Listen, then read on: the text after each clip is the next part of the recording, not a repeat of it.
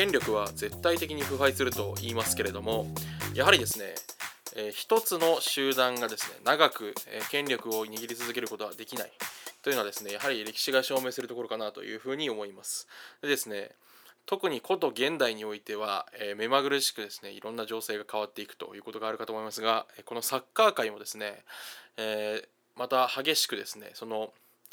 権力争いというか勢力争いが入れ替わっていってるのかなというふうにひしひし私は感じていますなのでですねこのイタリア勢が、えー、ヨーロッパカンファレンスリーグヨーロッパリーグそしてチャンピオンズリーグでえ見せた健闘とですねそれに紐づけてどういった形でヨーロッパサッカーのこううねりが起きてるかみたいなことをことをですねちょっとお話しできればなというふうに思います。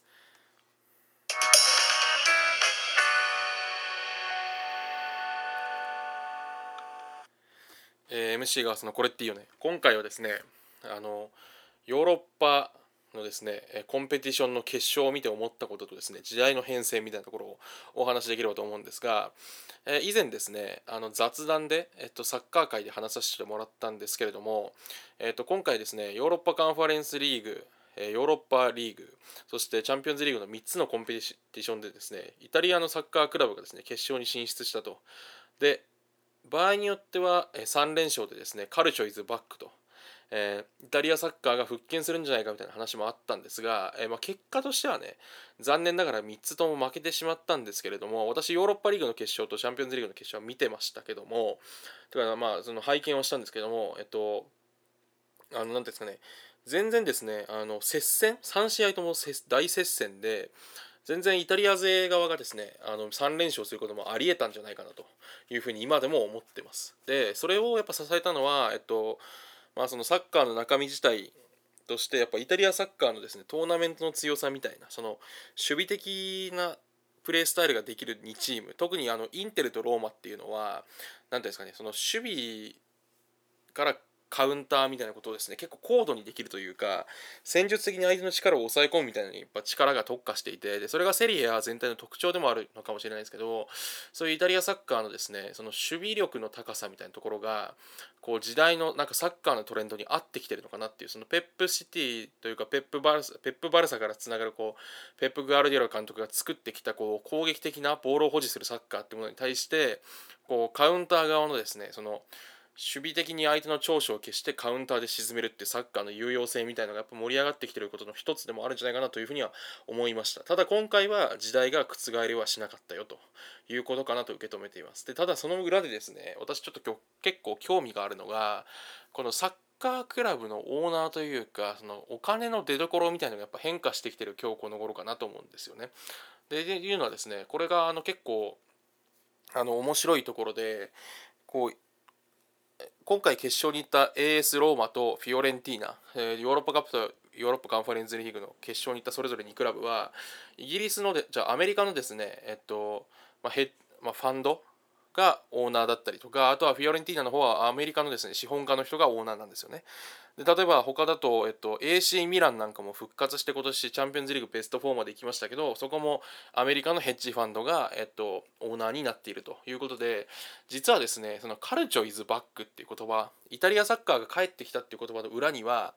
えー、アメリカのプロスポーツの手腕がセリエ A に導入されてそのセリエ A が今欧州サッカー界をこう席巻しつつあるってことだというふうに私見てるんですよね。っていうのも、えっとまあ、他の回でもお話しさせてもらってるかもしれないですけど NBA とかそのなんですかね NFL みたいなそのアメリカ四大プロスポーツってアメリカ一国まあ NBA なんか世界中に人気ありますけどで人気アメリカ国内に人気が集中してる割には本当に信じられないぐらいリッチなリーグなんですよね。年年俸の平均とかそれこそそこで動いてるお金の額ってめちゃくちゃでかいリーグであることを考えると本当にそのプロスポーツの運営とかショービズ化とかなんですかねに本当に一番長けた人たちがヨーロッパサッカーっていう資源にですねついに注目して進出してきたなと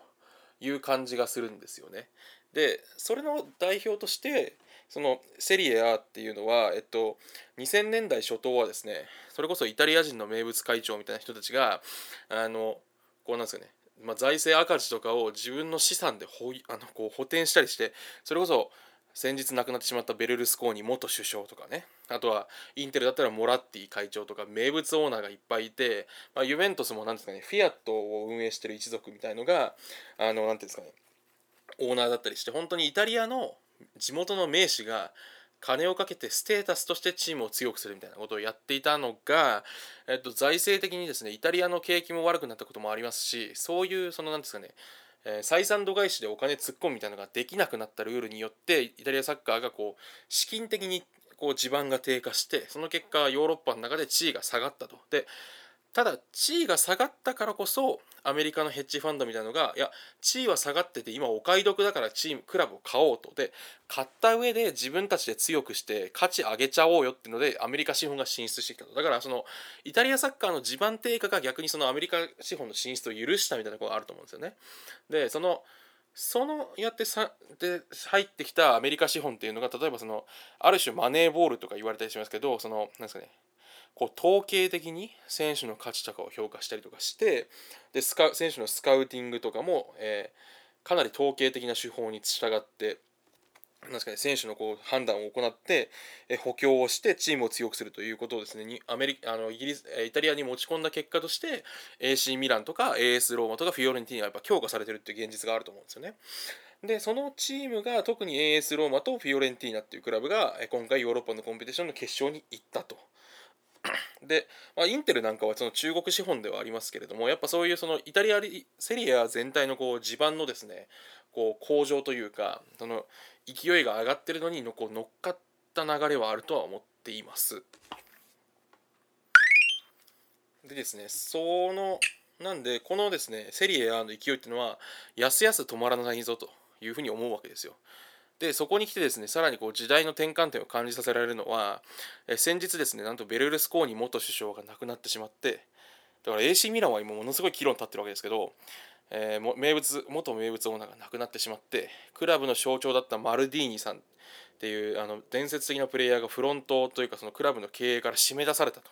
それはそのある種アメリカのドラスティックな経済合理性と統計に基づいたやり方によって、えまあ、能力的に足りないと判断されてクラブの象徴も追い出されてそのある意味そのなんすかね20世紀初頭にイタリアサッカーを盛況をたらしめていたそういう、えー、名物会長とか名選手というのが追い出されていってよりこうアメリカ資本的なですねその経営に乗り換わるエポックメイキングな瞬間であるとも言えると思うんですよね。であの AS ローマもですねあとモーリーニョ監督の去就が騒がれてましたけどどうも残留しそうってこともあったりとかしてやっぱ今後もですねその AC ミランとか AS ローマフィオレンティーナという3クラブはですねそのアメリカ資本のもとでこうなんでしょう着実にこう前進を続けるんじゃないかなと思うんで思うわけですよ。でまあまあ、ナポリみたいなクラブっていうのは結構まあもともとそのデラウレンティスさんというねあのなんでしょう映画監督の大富豪の人が持ってるクラブなんで昔ながらのイタリアっぽい雰囲気ありますけど、まあ、そういうアメリカ資本の力を使ってこれからえー、さらに勢力を伸ばすんじゃないかなとセリエ A が。でそのためのきっかけになった年なんだろうなってそのだから完全な復活は証明できなかったけれどもこう少しずつなんですかね着実に中身が入れ替わっていることを証明したシーズンと言えるだろうと。でここにですねその今回初めてチャンピオンズリーグを制したマンチェスター・シティってクラブがあるわけですけどこのですね凋落の始まりみたいなというか時代のこう入れ替わりみたいなことを少し感じなくもないわけですよ。というのはどういうことかというと、えっと、マンチェスターシティってクラブはそのドバイ首長国連邦の、えっと、王族がですねお金をバゴンと出してそのあオイルマネーみたいなことに引っ張られて強化されてきたクラブだってことですよね。で、そういうクラブが初めて、えー、天下を取ったんですけど、権力が絶対的に腐敗するじゃないですけど、もう映画を極めた瞬間にこそ腐敗は始まってるじゃないですけどその財務的には、えーとですね、かなりその何て言うんでしょう違反に近いことがたくさんあってそれをもみ消したんじゃないかってことで権利にかけられたりしてるわけですね。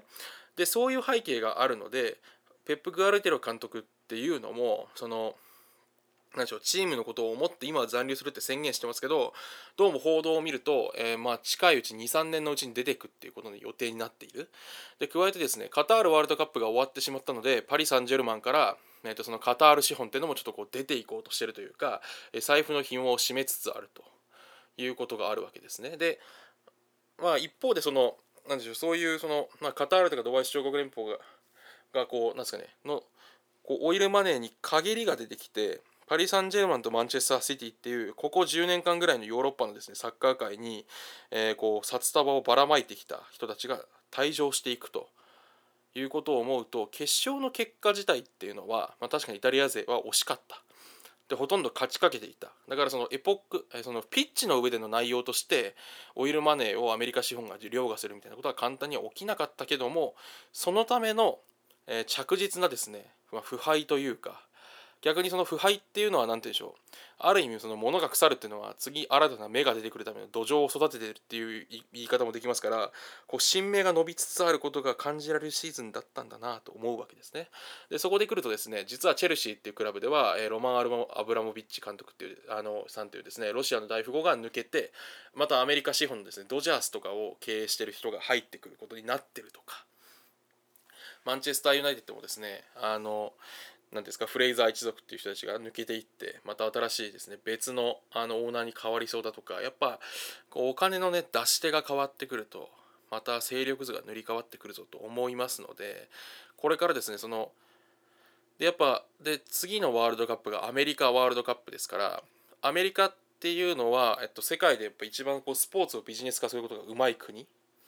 てことでいくとやっぱりさ世界的にそのものすごいこうさ人気があるサッカーってものにもこうなんかうまく触手を伸ばしてる感じがあるんですよ。だからこの4年間でよりこうアメリカってものがヨーロッパのサッカーというかサッカーってものに対してこうなんですかね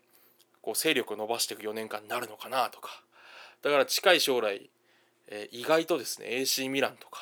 AS ローマとかフィオレンティーナとかチェルシーとかそういったクラブがヨーロッパのてっぺんに立つ日も来るのかなとかでその最後の象徴にこう小話的にねくっついてくるのはメッシは中東じゃなくてアメリカに向かったってことなんですよね。アメリカにも一応サッカーリーグあるんでで MLS に向かったってのもなんかこう感じさせるところがあるじゃないですか。あのメッシはヨーロッパからそのドバイ資本というかオイルマネーの副資本からアメリカに向かったってことで次のサッカーの中心とはまたアメリカが絡んできて時代が変わるのかなと思わされるところがあるというわけでですねちょっと今後また4年間10年間4年間から10年間ぐらいの動向を見ていきたいなというふうに思う次第であります。まあ、一方でねちょっとまあ話からあえてそらしたんですけどサウジアラビアがねあのニューカッスルってクラブを買収してそのクラブが今シーズンから CL に参戦することが決まったとかなんかベンゼマとかクリスティアノ・ロナウドがサウジアラビアリーグに行ってるとかなんかまあ中東の中でもこう地殻変動みたいなのが起きてるっていう様子はまああるんですけどでサウジアラビア自体がワールドカップを招致しようとしてるとかね、まあ、まあそういう話細かい話はあるんですけどだからその中心がね少しずつ変わっていくのかなということでアメリカ資本の今後のねヨーロッパサッカーにおける活躍みたいなのをちょっと注目したいなというふうに思う次第です、え、今回は以上です。明日